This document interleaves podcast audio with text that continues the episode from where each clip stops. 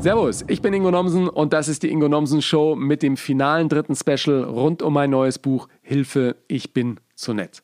Jetzt tauche ich mit dir intensiver in den modernen Buchmarkt ein und spreche mit einer echten Expertin über Bücher, Spaß und Literatur. Und bitte keine Berührungsängste. Wir werden dir die Angst vor dem geschriebenen Wort nehmen und Lust auf dein eigenes Buchprojekt machen. Wie das geht, erklärt dir Carla. Vielleicht kennst du ihren Blog buchkolumne.de oder ihren gleichnamigen Insta-Account, auf dem sie regelmäßig zeigt, was sich zu lesen lohnt. Wir haben echt super spät am Tag aufgezeichnet. Im Prinzip ja zur besten Lesezeit, also gegen halb elf. Ich hoffe, du nimmst aus unserem Gespräch genauso viel mit wie ich. Viel Spaß dabei. Okay, ladies and gentlemen, open your ears. It's the Ingo Thompson Show. Grüß dich, Carla. Hallo Ingo, schön, dass du mich eingeladen hast. Ja, ich danke dir fürs Hiersein. Ich wollte einfach jemanden haben, der sich in diesem modernen Literaturbetrieb auskennt. Und du machst ja nicht nur Buchkolumne und äh, kritisierst andere und stellst Bücher vor und sagst, was dir gefällt und was vielleicht dir nicht ganz so gefällt, sondern du machst noch viel, viel mehr. Du warst bei Digitalverlagen, hast im E-Book-Bereich gearbeitet, warst bei einer Literaturplattform, hast selbst Bücher übersetzt, schreibst Bücher, machst Literaturpodcasts. Habe ich jetzt alles irgendwie da ist ziemlich viel mit drin. Ja, genau. Ich äh, habe äh, hab eben Literatur-Podcast, theoretisch noch eine eigene Litershow. Ich ähm, übersetze ein bisschen, ich schreibe ein bisschen, ähm, ich halte Workshops, Keynotes, alles, alles rund um Literatur, was mir Spaß macht und hoffentlich den anderen auch. Genau. Also, du bist meine Frau für den 360-Grad-Blick auf den Literaturbetrieb, denn du bist auch am Tag des Buches geboren. Das ist kein Witz, oder? Das stimmt. Das ist kein Witz. Also damit geben meine Eltern äh, bis heute an, wenn sie mal bei Veranstaltungen mit dabei sind, ähm, also als ob sie es tatsächlich so geplant hätten. Aber es hätte auch ganz anders kommen können, denn zufällig ist dieser Welttag des Buches der 23. April, mh, hm, was natürlich, also man hätte es nicht, jetzt nicht schöner backen können. Ist gleichzeitig auch der Welttag des Bieres. Also wer weiß, vielleicht steht mir da auch noch eine Zweitkarriere bevor. Ja, genau. Meine große Frage ist ja immer, was ist eigentlich Literatur? Viele haben ja davor noch Angst, weil die denken, da brauchst du mindestens irgendwie eine Masterarbeit oder den ersten Schritt zur Doktorarbeit äh, auf deinem Schreibtisch, damit du überhaupt bereit bist für den Literaturbetrieb. Literatur ist aber für dich auch einfach guter Lesestoff, oder? Für alle. Du, Literatur ist erstmal alles, was, ähm, was Freude bereitet. Ja, also ähm, Literatur ist immer sozusagen jeweils im Idealfall die Antwort auf deine Frage, die du hast. Du gehst in eine Buchhandlung oder du gehst in ein Bahnhofsgeschäft oder ähm, zu einer Lesung und irgendwas treibt dich ja an. Du hast irgendwie eine Frage, die du dir stellst und darauf kann ein Buch eine Antwort sein. Das kann zum Beispiel sein, dass wir sagen, oh Gott, äh, irgendwie Corona, ich bin nervlich einfach so fertig ähm, und vom Job und überhaupt, wenn ich abends nach Hause komme, komme, ich habe keinen Bock mehr, mich irgendwie groß anzustrengen, dann kann das eine, eine Alternative sein, ähm, das, das mich unterhält, das mich gut einpackt, das mich in andere Welten entführt. Ich kann mit auf Mörderjagd gehen. Also wir kennen das ja, glaube ich, alle nachts irgendwie um eins sitzt man noch, während die ganze Stadt schläft, sitzt man da noch unter der Lampe und denkt sich, äh, ein Kapitel noch. Ein Kapitel noch. Und dann wird schon wieder hell. Oder wir verlieben uns ganz grandios und, und fühlen uns getröstet oder irgendwas gibt uns wieder Hoffnung. Auf der anderen Seite gibt es natürlich auch sehr, sehr wahnsinnig kluge Bücher, die uns fordern, die uns einfach von Problemen, von gesellschaftlichen Herausforderungen ähm, erzählen. Poesie, alles, was im Kopf vielleicht auch mal eine Tür öffnet, wo wir noch nie waren, ähm, das uns wirklich was, was aufzeigt, was wir vorher noch nicht entdeckt haben. Ein Buch, daran können wir uns reiben und vieles mehr. Also ähm, ich möchte da gar keine Grenzen setzen. Du hast schon gesagt, ich würde auch kritisieren, das stimmt eigentlich gar nicht. Ich suche immer eher so das Positive in jedem Buch und auch in jedem Genre, weil ich eigentlich nicht möchte, dass ähm, wir sagen, ach, die Bücher sind für die und, äh, und die Bücher sind für die anderen. Und wenn man nicht klug genug ist, dann, dann ähm, hat man Pech gehabt und überhaupt, das ist, finde ich, total absurd. Unterhaltung und Kultur ist für alle da und ähm, es fehlt wem Literatur keinen Spaß macht, dem fehlt es einfach nur am richtigen Buch. Dieses Buch ist Mist. Mist. ich bin ja noch mit Reich Ranitzky groß geworden. Ja. Äh, früher haben ja wirklich eine Handvoll Kritiker ähm, den Büchern ihren Bestsellerstempel aufgedrückt und gesagt, was gut ist und was schlecht ist. Ich habe so ein bisschen das Gefühl, in den letzten Jahren auch mit äh, Personen wie dir hat sich auch dieser Markt an Menschen, die sich mit Büchern beschäftigen und die sagen, Mensch, lest doch das mal und da ist was Schönes und so, so ein bisschen liberalisiert. Und heute kann ja auch, auch jeder auf Social Media sagen, hey, das gefällt mir und das ist irgendwie gut. Das ist so ein bisschen entmonopolisiert, oder? Findest du auch? Ja, ist das nicht super? Also ich finde das, finde das äh, ziemlich große Klasse weil einfach so auch viel, viel mehr Bücher eine Chance haben tatsächlich, weil es eben nicht mehr nur darum geht, dass irgendjemand eine Hoheit darüber hat, was jetzt Literatur ist und was nicht und was gut ist und was nicht. Das waren ja wirklich nur ganz wenige, das waren oft ältere weiße Herren, ähm, die bestimmt haben, was in den Kanon gehört und was nicht. Und ähm, und das finde ich wahnsinnig schade, weil Bücher sind so vielseitig und so vielseitig sollten wir ja auch rangehen. Ähm, man kann das natürlich immer sehen, auch aus, aus einer fachlichen Expertise heraus. Das heißt, wenn man sagt, ist ein Buch gut, dann würdest du wahrscheinlich sagen, naja, wenn es mir gut gefallen hat. Ja. So. Finde ich total legitim. Dann ist es gut. Punkt. Ich gehe natürlich noch ein bisschen anders ran. Ich gucke mir noch, okay, wie wird die Handlung aufgebaut, ähm, wie ist der Stil, ähm, Hintergrund zum, zum Autoren, zur Erzählweise und, und, und. Natürlich noch so ein paar fachliche Punkte, äh, wo ich dann sagen würde, ist, ist das für mich gut oder nicht und versuche das dann möglichst genau zu erklären, wenn ich es empfehle, an welchen Punkten ich das festmache. Aber ich würde das nie als ähm, standardisierte Meinung sehen und sagen, okay, meine ist die einzig richtige, sondern meine reiht sich ein in viele, die dieses Buch bewerten. Und jeder von uns liest es anders. Von daher finde ich das super, dass, ähm, dass das in, in, in Buchhandlungen, wo es Lesekreise gibt, ähm, genauso vielfältig besprochen wird wie eben im Internet. Ja, und du bist ja auch wirklich, was die Thematiken angeht, sehr, sehr offen. Du hast sogar ein Buch geschrieben über die Gilmore Girls, obwohl da ja auch die Literatur oder, oder das Buch eine wesentliche Rolle spielt, ne? Ja, da äh, trifft, trifft natürlich was zusammen. Ich habe ein, ein, kleines Büchlein geschrieben über die Gilmore Girls. Ich habe ein Buch geschrieben jetzt über, über einen literarischen Rundgang über Sylt. Ich habe mitgeschrieben bei einem Essay über Freundschaft, über Feminismus. Ich arbeite jetzt an einem weiteren Buch. Alles, was mir Freude macht, was mich interessiert. Und, ähm, und ich finde eben auch umgekehrt nicht nur, dass Kultur für jeden da ist, der sie konsumieren möchte, so wie sie einem eben etwas mitbringt, sondern auch eben zum Beispiel, wie du es gemacht hast, dass man sagt, ich glaube, ich habe was zu erzählen. Und das ist ja für dich sicherlich auch bei beiden Büchern so ein unterschiedlicher Prozess gewesen, wo du über dich nochmal was Neues erfahren hast. Und auch wir, die die Bücher von dir lesen, erfahren auch wieder was Neues. Von daher ist das ja für beide Seiten ein super Gewinn. Und, ähm, Im besten Falle ja, ja. Max, da mag es natürlich immer Leute geben, die sagen, ach, das passt mir nicht und das passt mir nicht. Ja, dann mach's zu, dann lies ein anderes.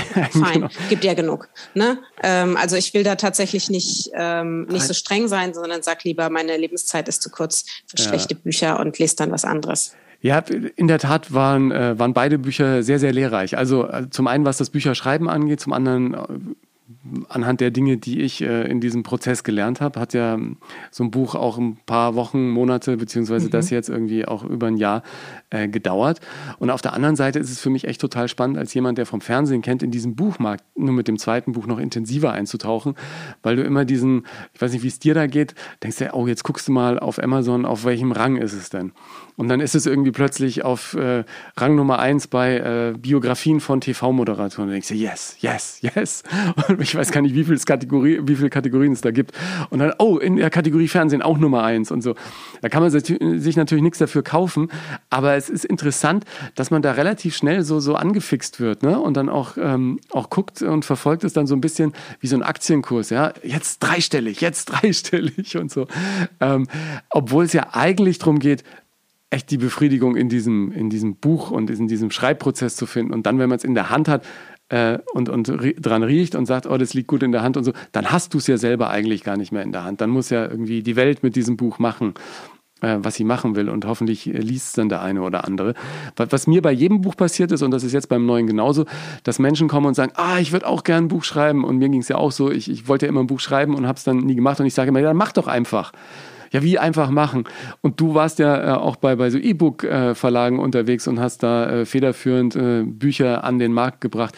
Heutzutage kann ja wirklich jeder auch ein eigenes E-Book machen und braucht überhaupt gar keinen Verlag mehr dazu, oder? Genau, theoretisch brauchst du keinen Verlag mehr. Ich habe ähm, bei verschiedenen Verlagen gearbeitet und ähm, Theoretisch braucht man es nicht mehr. Also es nicht nur, du kannst nicht nur als E-Book, als Self-Publisher veröffentlichen, sondern auch das gedruckte Buch. Das ist inzwischen gar kein Problem mehr. Das sieht, ähm, also gibt es natürlich qualitative Unterschiede, aber es gibt auch welche, die richtig schön aussehen und äh, man kann alles selber gestalten und auch gebunden mit Lesebändchen und und und. Also das hat sich in den letzten Jahren hat sich da wahnsinnig viel getan. Ich glaube, das ist immer so eine Typfrage. Also ähm, ist man jemand, der eh Bock hat, das alles selbst zu machen?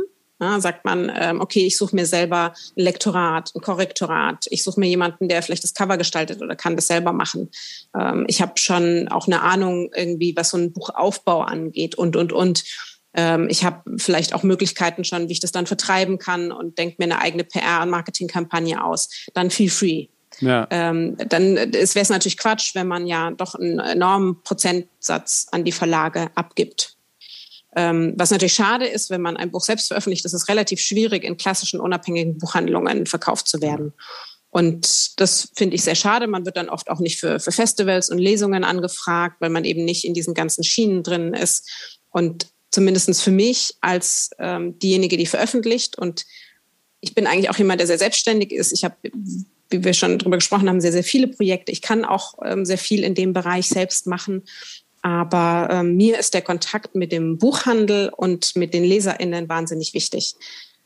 Und mir würde das fehlen, wenn ich eben nicht diesen Kontakt aufnehmen könnte dann vor Ort. Von daher wäre es für mich nicht das Richtige. Ich bin froh, dass ich eine Agentur habe, dass ich immer dann einen Verlag habe, die sich kümmern, die ihre Expertise mitbringen und zusammen entwirft man eben ein im Idealfall für alle perfektes Produkt. Also wenn ich Aber, keine Lektorin gehabt hätte, wäre mein Buch heute noch nicht fertig.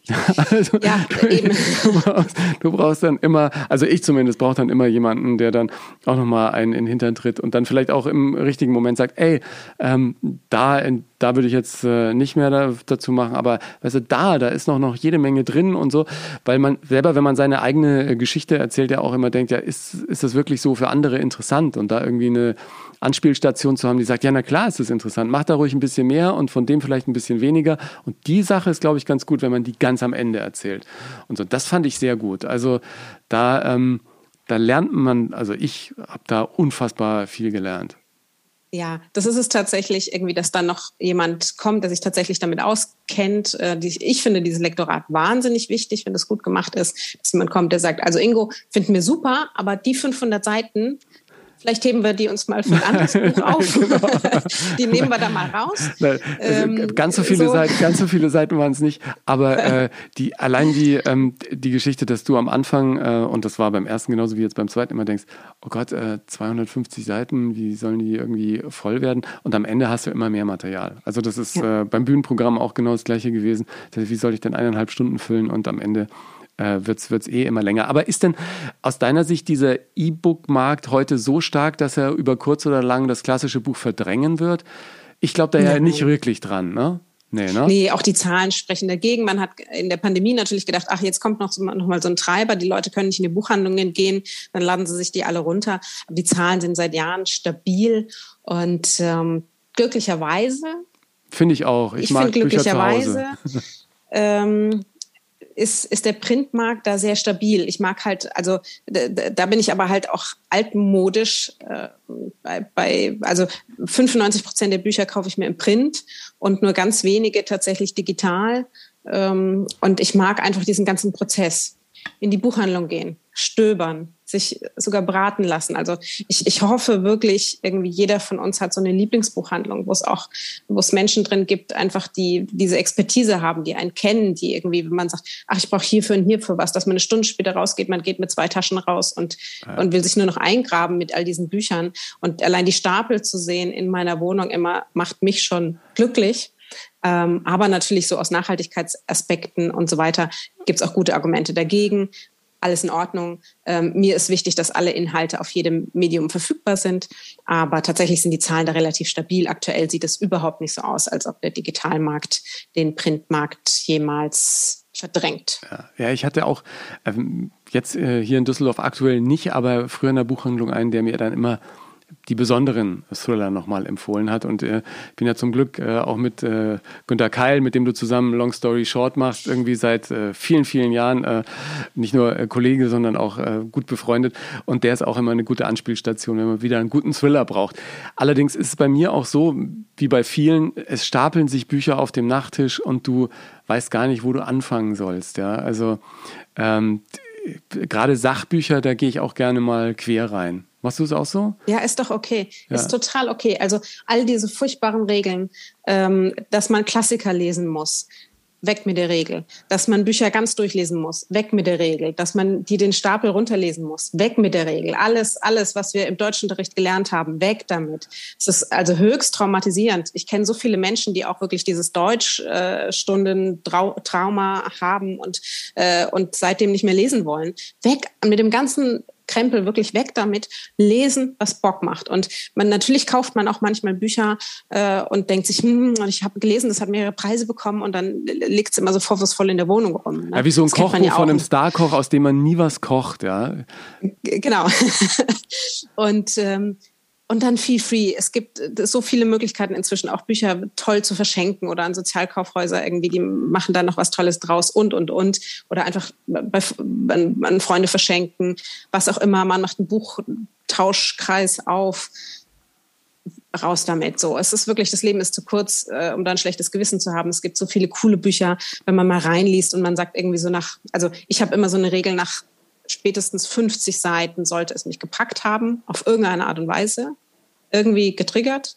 Wenn nicht, ja. Ich habe als Jugendlicher die Erfahrung gemacht, dass äh, Karl May am Anfang so zart war, ja. Und dann sagte irgendjemand, ja, bei Karl May muss man immer so 70, 80 Seiten erstmal gelesen haben und dann kommst du rein. Und das stimmte in der Tat damals. Und dann, dann war man auch drin. Ich muss natürlich sagen, dass mein aktuelles Buch Hilfe, ich bin zu nett, natürlich bitte von Anfang bis Ende gelesen werden muss. Ihr Lesebefehl. Also wenn man es sich schon besorgt, dann sollte man auch alles lesen, denn äh, der Schluss ist äh, überhaupt äh, das, das Allerschönste. Wir haben ja gerade schon kurz über Literatur gesprochen. Literatur ist geschriebenes Wort. Ist denn jetzt eigentlich auch Instagram, Twitter und Facebook Literatur? Also wird ja auch viel das kann geschrieben. Es, das kann, kann es sein. Also es gibt tatsächlich auch verschiedene Kunstprojekte. Es gibt ähm, Accounts, die zum Beispiel eben Gedichte auf Instagram veröffentlichen und damit sehr, sehr, sehr erfolgreich sind. Rupi Kaur ist so ein Beispiel.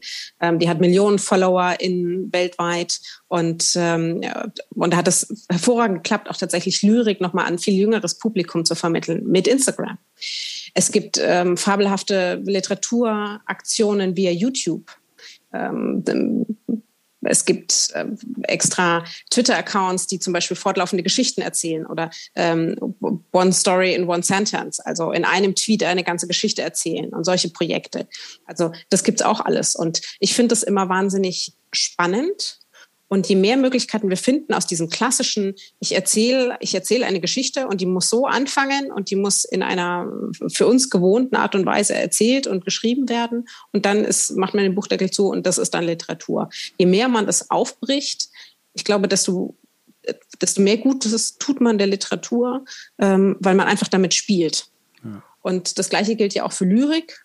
Ähm, da haben wir auch alle Regeln gelernt im Deutschunterricht, wie das auszusehen hat und haben uns dabei gequält, irgendwelche Sachen auswendig zu lernen. Also ähm, da war ja Goethes Zauberlehrling noch das Spannendste dabei.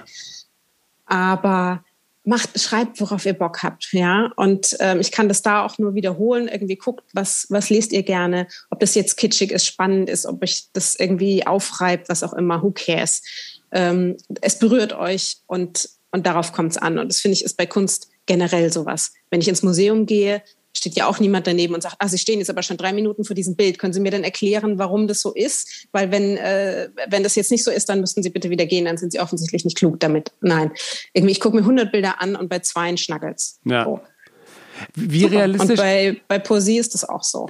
Wie realistisch, weil dieser Buchmarkt äh, ist nach wie vor riesengroß, ja. Äh, wie realistisch ist es da für Newcomer wirklich erfolgreich einzusteigen? Gibt es noch diese Geschichten von demjenigen, der zu Hause im Kämmerchen sitzt, einen Roman schreibt und der geht plötzlich durch die Decke? Also als ich mir ähm, im Zuge von Volle Kanne und, und von vielen Fernsehshows hatte ich ja auch immer wieder ähm, Bestseller-Autoren zu Gast und eigentlich keiner war mit dem ersten Ding irgendwie so richtig erfolgreich. Ob das jetzt ein Peter Wohlleben ist oder äh, hier äh, am Arsch vorbei ist auch ein Weg, wie heißt äh, Reinwart oder so. Das waren ja alles irgendwie das achte oder neunte Buch. Ja, so, ich will jetzt nicht so lange warten, aber ähm, das, das scheint manchmal so sein zu müssen, oder? Es muss nicht unbedingt. Also ähm, tatsächlich gibt es diese Geschichten auch, dass, dass das erste Buch schon durchknallt. Das ist aber oft Glück. Man muss sich verdeutlichen, es erscheinen im Jahr bis zu 100.000 Bücher in Deutschland neu. Und das ist ja eine absurde Masse. So viel kann sich kein Buchhändler in den Laden stellen. Ähm, da kommt man kaum durch. Das heißt, was kann vielleicht diese Geschichte besonders machen? Ich würde niemandem raten, gleich von Anfang an aufzugeben und eben dieses, ach, dann brauche ich ja nichts schreiben. Doch, wenn dir deine Geschichte wichtig ist, dann schreibst du sie und dann findest du eine Agentur, die sie gut findet und du findest gefälligst einen Verlag, der sie gut findet. Und wenn alle dran glauben, dann kann das auch gleich ein Erfolg werden. Ähm, das definitiv. Aber Wer langfristig Autorin sein möchte, muss natürlich einen Durchhaltewillen mitbringen und muss sich genau angucken, wie funktioniert dieser Markt und was kann ich davon leisten und was nicht. Bin ich bereit, Interviews zu geben? Bin ich bereit, Marketing auf Social Media zu machen? Bin ich bereit, mein Buch tatsächlich so zu verändern, dass der Verlag sagt, jetzt können wir es wirklich gut verkaufen? Oder sage ich, ähm, nee, so wie ich es geschrieben habe, entweder so oder gar nicht. Ähm, da gibt es gewisse Spielregeln, die kann ich zum Beispiel mit eben einer Literaturagentur besprechen oder man kann Menschen wie mich fragen. Ähm, und die sind so, wie sie sind. Das, das ist einfach ein gewisses Spiel. Ähm, wenn ich bei dem allem sage, taugt mir nicht, kann man immer noch Self-Publishing äh, probieren. Aber ja, diesen Durchhaltewillen, aber der ja in jedem anderen Job eigentlich auch gilt, den würde ich immer empfehlen. Weil es bedeutet, nur weil das erste Buch oder das zweite Buch oder das dritte Buch nicht funktioniert, heißt es nicht, dass man als Autor oder Autorin nicht gut genug ist, sondern dass es einfach eine Zeit braucht, bis man etabliert ist bei Veranstaltern, bei der Presse, bei, ähm, bei Verlagen auch. Vielleicht muss man den nochmal wechseln. Ähm, dass es einfach braucht, auch bis LeserInnen sagen, ah, da hatte ich doch das letzte Buch schon mal gelesen, das fand ich gut und gleich der Freundin noch mitempfiehlt. Ja. Ähm, das, das hat, also wirklich nicht, nicht viel zu heißen. Ähm, aber es gibt auch immer wieder, in jedem Jahr entdecke ich neue, tolle DebütautorInnen, wo es klappt. Also ähm, nicht aufgeben, an sich glauben, an den Text glauben, ähm, auf jeden Fall. Immer, immer probieren. Wenn das der Traum ist, immer probieren. Ja, und vor allen Dingen, ähm, es gibt ja 100.000 Schreibratgeber und auf deiner Webpage habe ich auch eine ganze Menge gerade noch gesehen, als ich irgendwie da mal hm, drüber gescrollt bin. Aber im Endeffekt ist es ähm, auch, was mir die ganzen äh, Kolleginnen und Kollegen bei der Comedy immer gesagt haben, du musst es einfach machen. Du musst auf die Bühne gehen genau. und irgendwas machen und genauso beim Schreiben, schreibst jeden Tag ein bisschen was und irgendwann ähm, hast du eine Geschichte fürs Buch zusammen. Und bei mir war es in der Tat, weil du jetzt ein bisschen äh, drüber geredet hast, da gibt es Regeln und so. Ähm, man will ja seine Geschichte so machen, ähm, dass sie, dass sie möglichst rund ist und auch das wiedergibt, was man äh, zu vermitteln äh, also was man vermitteln wollte. Und äh, wenn dann am Anfang jemand sagt, ah, dann tauschen wir die zwei Teile doch aus und denkst, ah, aber das ist meine Geschichte. Und dann haben wir es bei dem Buch gemacht. Und dann denke ich mir, ja, jetzt, jetzt stimmt's. Du, du, du mhm. kannst manchmal als, äh, als Autor selber, glaube ich, äh, siehst du manchmal vor lauter ähm, Wald äh, die Bäume nicht, ja. Und äh, dann braucht es ab und zu von außen den richtigen äh, Schubs in die richtige Richtung. Also mach das da draußen, wenn du ein Buch schreiben willst, dann äh, setz dich hin und vor allem lies vorher vielleicht ein bisschen. Das ist ja auch immer eine ganz gute Inspirationsquelle zu sehen, wo vielleicht für dich selber auch mal die Reise hingehen würde ähm, oder sollte, ja. Äh, wie lange hat ein Buch, um Bestseller zu werden heutzutage? Ich habe ja von da, äh, Richard David Brecht gehört, das erste Buch lag irgendwie drei Monate, äh, also das erste, das dann durchgestartet ist, hier, wer bin ich und wenn ja, wie viele, drei Monate irgendwo rum und dann ist es irgendwo empfohlen worden und plötzlich ging es durch die Decke. Solche Stories gibt es auch, ne? Solche Stories gibt es auch. Das ist manchmal, das kann auch noch länger danach tatsächlich sein. Ähm, aber das, dieser Zyklus wird, der dreht immer schneller. Also ähm, normalerweise hat ein Buch erstens eine gewisse Vorlaufzeit. Das heißt also, ähm, du, du, hattest das ja auch schon in anderen Folgen mal erwähnt. Also du schreibst ein Buch und dann dauert es immer noch ungefähr ein Jahr, bis es erscheint. Das war, ähm, war am Anfang für mich irgendwie unverständlich, aber, aber so ist es nun mal. Das, ja das liegt an dieser, an dieser Vorschauplanung. Das heißt, ähm, die Verlage planen immer für ungefähr ein halbes Jahr. Ähm, man kennt das ja auch aus der Mode zum Beispiel und ähnlich ist es auch bei den Verlagen. Und dann schicken die das ganze Programm ähm, mit dem Vertrieb in die ganze Welt und in die Buchhandlungen und, und sagen, also pass auf, in einem halben Jahr kommt das und das Buch. Welches davon willst du bestellen? Und dann zeichnet sich eigentlich schon ungefähr ein halbes Jahr Vorerscheinen ab, wie finden das die Buchhandlungen. Und dann kriegen es natürlich auch schon die ersten Pressevertreter und die sagen dann auch schon mal, wie sie es finden. Das ist schon mal ein ganz wichtiger Moment. Dann erscheint es und dann ist ja die Frage eben in dem Moment schon, wie viele Buchhandlungen haben es eingekauft. Also, weil es ist ja eine Sache, wenn es erscheint, wenn aber niemand davon erfährt, weil du gehst in die Buchhandlung oder ist es nicht, dann Pech. So. Ja.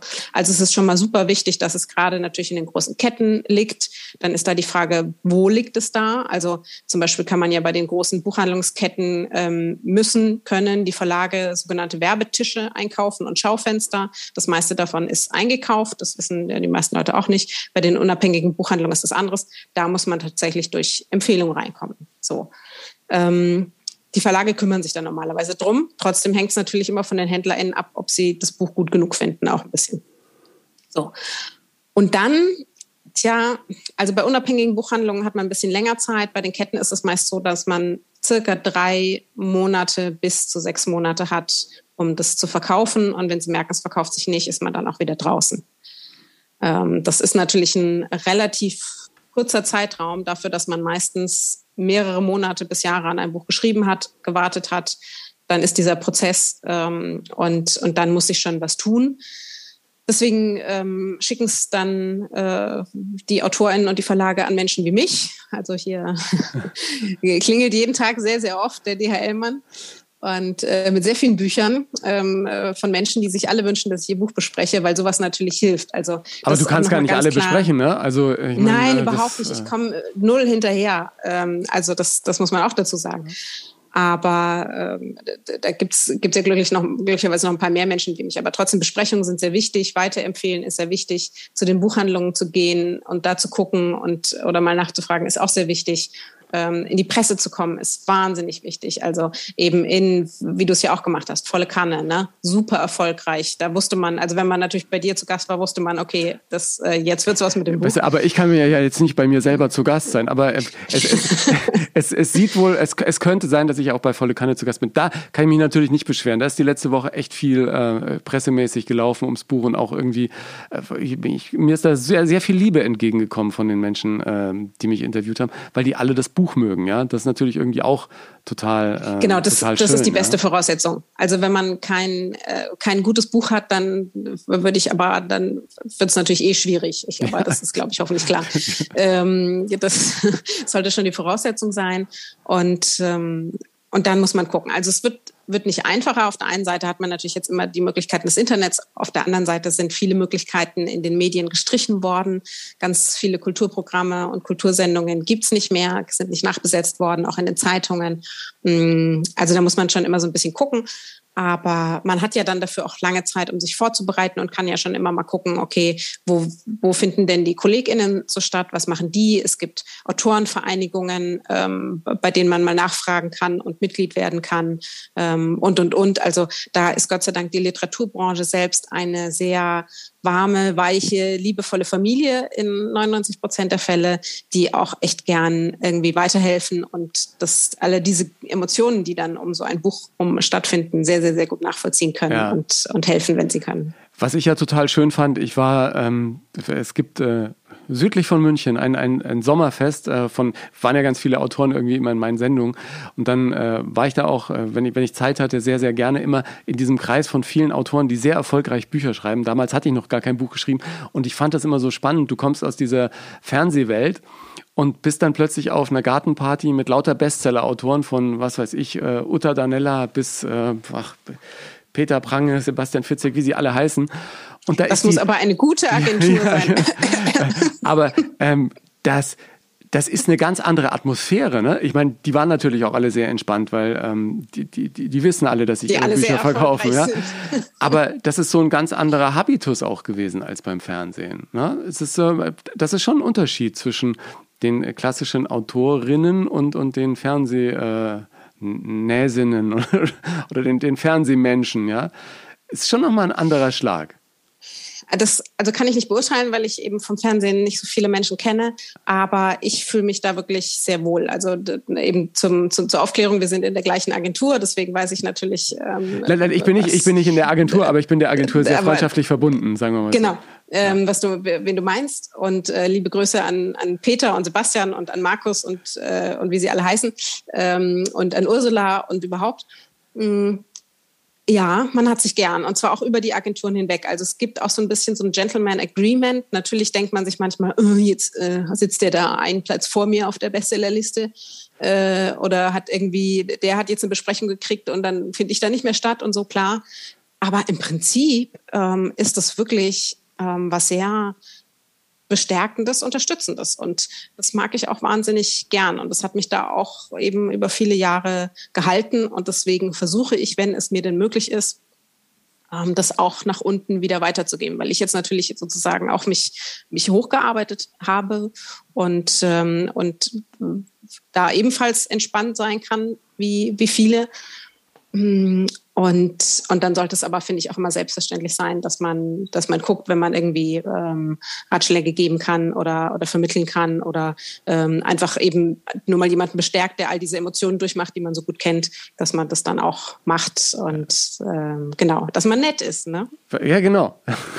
nett, nett sein zahlt sich eben auch aus. Außer man bleibt am Ende, ähm, man bleibt am Ende selbst auf der Strecke, dann sollte man vielleicht mal mein Buch lesen. Aber äh, am Ende vielleicht für dich das wichtigste Buch, um in die Spur zu kommen, was das eigene Buch angeht? Du hast auf deiner Webpage, wie ich gesagt habe, eine ganze Latte von Schreibratgebern. Was ist für dich das Buch, das einen am ehesten sofort in Richtung eigenes Buch trägt? Ah, es gibt von Doris Dörrie ein, ein gutes Buch zum kreativen Schreiben. Ähm, da weiß ich gerade den Titel nicht auswendig. Das ist ein weißes Buch von Diogenes mit einem roten Stift genau, drauf. Schreiben heißt es, glaube ich das äh, wäre natürlich ein sehr kreativer Titel und unangenehm, wenn mir das jetzt entfallen ist, aber es mag sein. Äh, aber das ist mit Doris Doré gibt, gibt da sehr gute Ansätze tatsächlich äh, mit täglichen Übungen, also wo man einfach mal ein bisschen anfangen kann. Das ist wie Tagebuch schreiben. Sie hat jeden Tag einfach eine, sozusagen eine Aufgabe und hilft einem dabei, überhaupt mal in dieses kreative Schreiben reinzukommen. Stephen King hat auch einen tollen oh, das ist, geschrieben. Oh, der steht hier um die Ecke. Der ist auch sehr gut. Aber das ist im Prinzip auch so ein bisschen was Biografisches. Ne? Er erzählt so auch seine Story und so. Das, ja, aber ich finde, das ist dann auch schon so sehr motivierend und es ist halt nicht, äh, nicht was, wo er sagt, also so müsst ihr es machen oder gar nicht, ja. sondern man nimmt sich halt einfach was, was raus. Aber man fühlt sich schon, finde ich, so ein bisschen, dass man sich denkt, ah ja, okay, vielleicht kriege ich es auch hin. Ja. Ähm, und, und dann aber tatsächlich sozusagen, es gibt natürlich auch so fachliche Ratgeber, die dann sagen, okay, wie schreibst du ein Sachbuch und wie schreibst du einen Roman und wo musst du die Handlung aufbauen und so. Da gibt es auch Workshops für. Ähm, mir, mir hilft immer eher was weiter eben mit so kreativen Übungen, ähm, was mich so ein bisschen inspiriert und was mich vor allen Dingen motiviert, mich am nächsten Tag wieder hinzusetzen, weil ich glaube, das ist das Wichtigste und, und den Rest, den kann man dann auch tatsächlich mit, mit PartnerInnen wie eben dem Lektorat genau. dann äh, zusammen auch durcharbeiten. Ich glaube, wenn man da ähm, starke Menschen an seiner Seite hat, dann äh, kann man mit einer guten Geschichte auf jeden Fall auch ein, ein gutes Buch machen. Ja? Und äh, ich hätte mir am Anfang äh, der Arbeit an meinem Buch nicht vorstellen können, dass es äh, so schön wird, wie es am Ende dann geworden ist. Also Bestseller kann man nicht erzwingen alle bitte entspannt bleiben, einfach auf dem Hosenboden sitzen äh, bleiben und äh, erstmal schreiben, schreiben, schreiben und der Lektor kann dann wieder rausstreichen und am Ende kommt ein äh, gutes Buch dabei raus. Ja. Lasst euch genau, auf das und, Unplanbare und ein. Lesen, lesen, lesen. Lesen, lesen, lesen. Äh, was liegt bei dir zurzeit auf dem Nachttisch? Also jetzt nicht alle 15 Bücher durch, aber die wichtigsten drei. Darüber darf ich nicht sprechen. Ach so. Aber, ähm, ja, das Problem ist natürlich, dass ich ja oft Bücher lese, die dann erst in einem, in drei Monaten oder in sechs Monaten so. oder in zwei Monaten erscheinen. Und die haben eben immer, da hat man dann noch, ich weiß nicht, ob du das auch aus den Medien kennst, man hat dann eben noch eine, so eine gewisse Erklärung, dass man eine Sperrfrist, dass man nicht darüber ah, sprechen darf. Das ist wie beim Deswegen, neuen James Bond, ähm, da hatte ich eine Einladung, ich den letzte Woche zu gucken, aber man, man darf auch nichts drüber sagen. also ähm, das klingt immer so ein bisschen, als ob man selber Geheimagentin wäre. Ja. Ähm, ich darf, äh, darf darüber leider nicht sprechen, aber ähm, wer möchte, der kann mir ja auch einfach auf den sozialen Kanälen folgen und dort informiere ich dann regelmäßig darüber, wenn ich das denn dann darf. 00 Paula. Ähm, äh, ich äh, danke dir herzlich, Carla. Also ähm, sehr gerne. Ich, ich ähm, bin echt sehr gespannt, äh, was sich jetzt hier mit meinem kleinen Baby äh, noch entwickelt irgendwie die nächsten äh, Tage und Wochen. Und ich, äh, ich sehe das wirklich auch als spannende Reise. Das zweite Buch ist jetzt schon mal ganz hervorragend, aber ich hoffe, es ist nicht mein letztes gewesen. Und äh, dein nächstes kommt wann? 2023. ja, diese Vorlauffristen sind echt, also wirklich, es ist, ähm, ja, ihr Autorinnen müsst ja damit irgendwie äh, klarkommen. Beim Fernsehen bin ich immer schnelle Befriedigung gewohnt. Ja, heute vorbereiten, morgen Sendung fertig. Bei Büchern ist das einfach etwas länger und dann braucht man auch vielleicht für das eine oder andere Projekt einen längeren Atem, aber die Befriedigung danach ist umso schöner. Carla, vielen Dank. Es war echt verdammt spät. Die Podcast-Aufzeichnung, es war ja wirklich eine, eine Late-Night-Ausgabe fast schon. Ähm, ich äh, hoffe, du hast es nicht bereut, äh, mir deine Zeit äh, zu schenken. Sie kann kaum noch reden. Ähm, ich freue mich auf ein Wiedersehen. Ja, vielen Dank. Sehr gerne und happy reading. Danke.